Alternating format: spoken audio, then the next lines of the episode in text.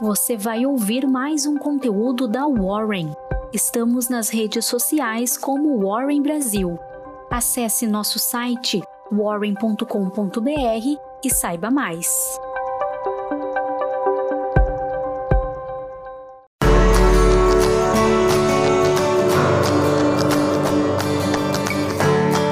Olá! Os mercados são eficientes? O que está por trás da criação e sucesso dos ETFs? O mundo dos investimentos hoje se divide em duas grandes tribos. Aqueles que acreditam que é possível ganhar mais do que a média do mercado e aqueles que acreditam que o melhor a fazer é tentar empatar o jogo, ou seja, ganhar na média do mercado. No seio do primeiro grupo existe ainda uma cisão enorme uma verdadeira guerra fraticida. De um lado, está quem acredita que pode ganhar acima da média utilizando gráficos com os preços passados dos ativos. Do outro, quem acredita que para alcançar ganhos acima da média deve se dedicar a analisar as demonstrações contábeis, os projetos e a gestão das empresas, ou seja, seus fundamentos. Análise gráfica, como forma de prever o valor futuro de um ativo, surgiu a partir da compilação das colunas escritas por Charles Down no Wall Street Journal. Ele tinha uma coluna em que fazia previsões de preços baseados nos gráficos de preços passados das ações. Após sua morte, ocorrida em 4 de dezembro de 1902, seus admiradores reuniram as colunas em uma publicação e deram origem ao que hoje se conhece como análise técnica ou análise gráfica de ações.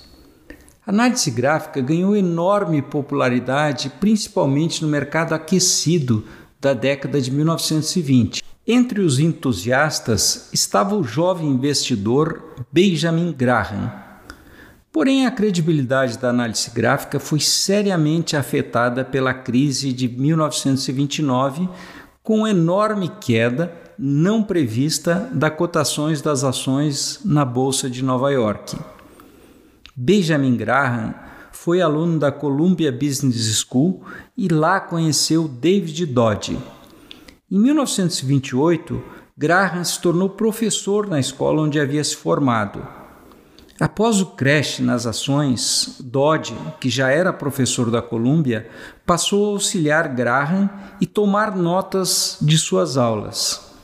Dessa parceria nasceu o livro Security Analysis, o primeiro a defender o conceito de investimento em valor. Graham, um dos pais do ativismo dos minoritários nas grandes corporações, sempre foi um grande crítico da baixa qualidade das demonstrações financeiras nas empresas de capital aberto. Ele se notabilizou no caso da Northern Pipeline. Ele analisou as confusas demonstrações contábeis e descobriu que a empresa tinha vários ativos e títulos que, que não estavam sendo bem utilizados conseguiu procurações suficientes para votar na Assembleia de Acionistas e forçar a empresa a distribuir esses ativos aos acionistas. Em 1949, Graham lançou o livro O Investidor Inteligente, certamente o livro de negócios mais famoso do mundo. Grande parte dessa fama foi dada pelo jovem Warren Buffett, que naquele ano após ser rejeitado pela Harvard Business School, decidiu se matricular em Columbia, movido pela admiração por Benjamin Graham. Buffett praticamente dispensa qualquer apresentação. Ele e seu sócio Charles Munger tornaram a Berkshire Hathaway a maior e mais bem-sucedida empresa de investimentos no mundo. Buffett acredita grande parte do seu sucesso às ideias de Graham descritas no mais famoso livro de negócios. Buffett sempre defendeu a criteriosa seleção dos investimentos e a concentração em poucas empresas. Ele se tornou um grande crítico de uma nova abordagem sobre investimentos surgida em 1952 na Universidade de Chicago. Neste ano, Markowitz publicou o artigo Portfolio Selection no Journal of Finance. Segundo Markowitz, os mercados não poderiam ser previstos. Foi ele quem definiu pela primeira vez o risco como uma variável aleatória, além de tratar da forma como risco e retorno se comportam quando novos ativos são adicionados a uma carteira de investimentos. Esse conceito de risco embasou a ideia de diversificação que se chocava com o postulado defendido tanto por analistas fundamentalistas quanto por analistas gráficos. Assim surgiu a divisão nas escolas de investimentos que citei no início deste podcast. As análises fundamentalistas e gráfica foram agrupadas no que passou a ser conhecido como finanças tradicionais e a nova escola que surgi, sugeria a diversificação passou a ser conhecida como finanças modernas. O arcabouço teórico das finanças modernas seguiu com os trabalhos de Franco Modigliani e Merton Miller, que defendiam a irrelevância dos dividendos, William Sharp, com o famoso método CAPM, que advogava que só ser possível elevar o retorno de uma carteira de investimentos elevando o risco dela e o trabalho de Eugênio Fama, que define um mercado eficiente como aquele no qual os preços sempre refletem totalmente as informações disponíveis. Mais tarde, todos esses autores foram laureados com o Prêmio Nobel de Economia. Franco Modigliani em 1985, Markowitz, Merton Miller e William Sharp em 1990 e Eugênio Fama em 2013. Para as finanças modernas, gastar tempo e dinheiro tentando descobrir ativos baratos para comprar ou ativos caros para vender é perder tempo e o dinheiro gasto nesta atividade. O mercado é considerado eficiente quando o preço dos ativos já incorpora todas as informações disponíveis sobre ele.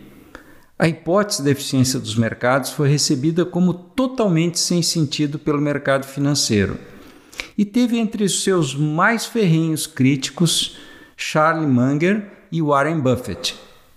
Mesmo assim, as finanças modernas não tardaram a chegar ao mainstream do mercado financeiro. John Bogle levou o conceito de imprevisibilidade dos mercados para o dia a dia dos investimentos ao fundar a Vanguard Group e criar o primeiro fundo de índice esse tipo de fundo busca acompanhar o desempenho de um índice no longo prazo. Um gestor com uma estratégia passiva não busca gerar alfa, ou seja, um desempenho superior à média do mercado. Ele apenas busca acompanhar o índice.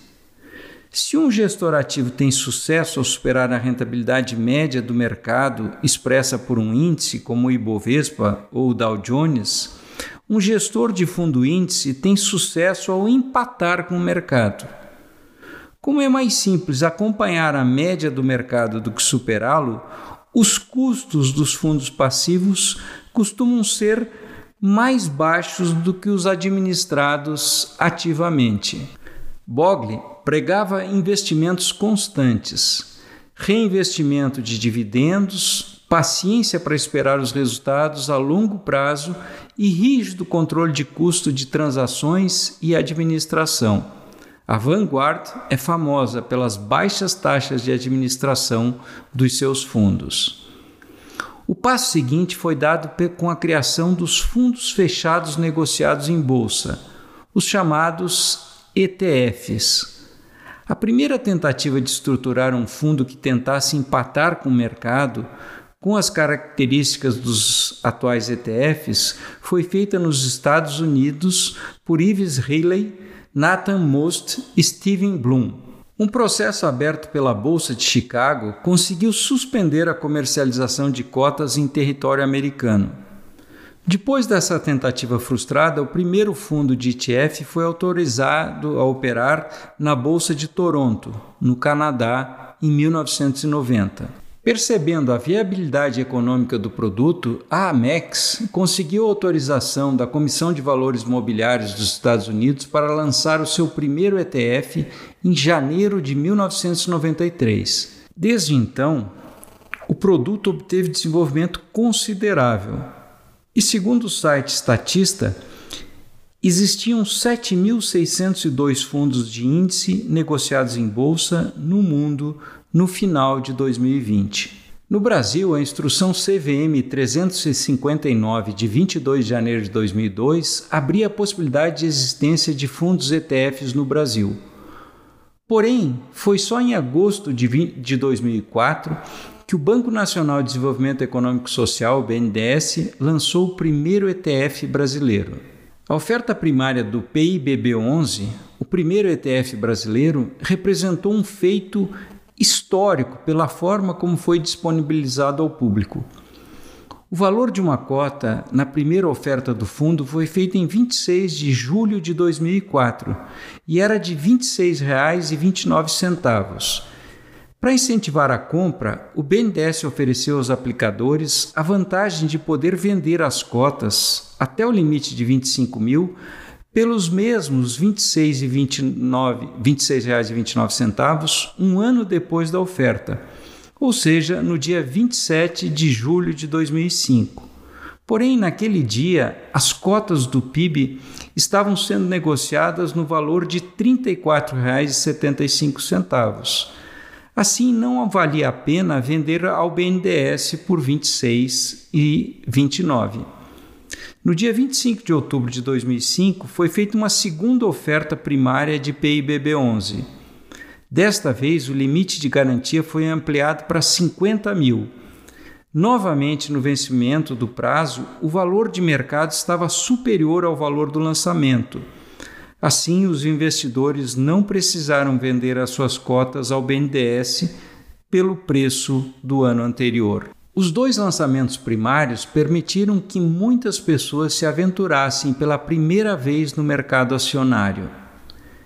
Em função da garantia de recompra pelo preço de lançamento, o risco do investidor era somente de perder o custo de oportunidade do dinheiro, ou seja, no máximo deixariam de ganhar os juros correspondentes ao período em que estivessem com o PIBB 11 em carteira. Na data da gravação desse podcast, existiam 27 ETFs de renda variável e 7 ETFs de renda fixa registrados na B3, representando um patrimônio de 43,5 bilhões de reais, distribuídos entre 356.741 pessoas físicas, 1.912 investidores institucionais, 67 investidores não residentes, 18 instituições financeiras e 1.256 investidores classificados na categoria Outros. Além dos ETFs ou ETFs listados na B3, existiam ainda 65 programas de BDRs, de ETFs estrangeiros que podem ser negociados no Brasil. Como falei anteriormente, Charlie Munger e Warren Buffett sempre foram grandes críticos da eficiência dos mercados e sua capacidade de gerar alfa, ou seja, ganhos acima da média dos mercados, serviram de bandeira para os críticos das finanças modernas e dos ETFs. Afinal, há mais de meio século, a dupla obtém um retorno de 20% ao ano no mercado financeiro muito superior à média do mercado americano. Além disso, 43% do portfólio da Berkshire Hathaway está concentrado em ações da Apple, empresa que ironicamente mantém o controle em conjunto com a BlackRock, a maior emissora de ETFs do mundo, e o Vanguard Group, criador dos fundos passivos. Pois bem, para surpresa de muitos, e desgosto daqueles que são contrários à hipótese da eficiência dos mercados, na convenção anual da Berkshire deste ano, a dupla de dirigentes passou a pregar que o investidor individual deve utilizar dos ETFs para investir no mercado. Munger chegou a dizer que a forma como algumas pessoas tentavam ensinar outras a selecionar ações equivale a induzir um jovem a usar heroína. Toda a minha formação como professor e investidor foi feita na escola da análise fundamentalista. Quando conheci as finanças modernas, achei totalmente absurda sua proposição.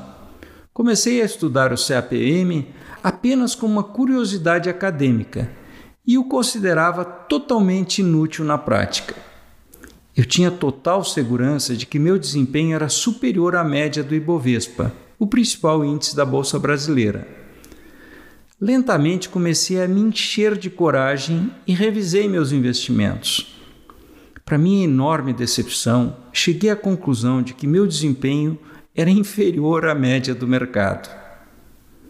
Desde que criei na Universidade Federal de Santa Catarina a disciplina de Finanças Pessoais em 2002, passei a defender que meus alunos deveriam utilizar da diversificação dos investimentos. Desde o lançamento, sou um entusiasta do PIBB11.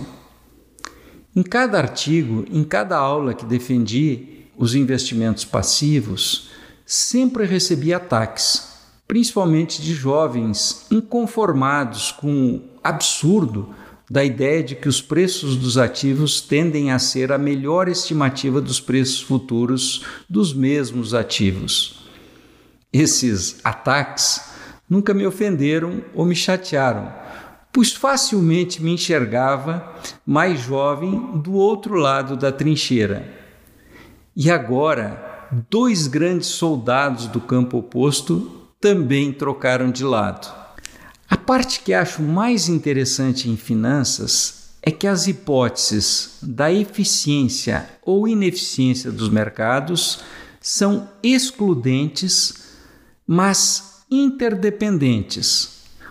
Ou seja, se todas as pessoas acreditassem que não vale a pena duvidar da eficiência dos mercados, e se lançassem a pesquisa para encontrar o valor justo de um ativo, os preços passariam a flutuar aleatoriamente, fazendo com que os mercados fossem ineficientes. E quanto mais pessoas duvidarem da eficiência dos mercados, mais pesquisas serão feitas e mais corretos se tornam os preços dos ativos. Portanto, para que os mercados sejam eficientes, é fundamental que muitas pessoas duvidem disso. Então, a menos que você seja um Warren Buffett ou um gestor profissional de investimentos, o melhor a fazer é acreditar na eficiência dos mercados e comprar bons fundos de gestão passiva. E agora, um último recado.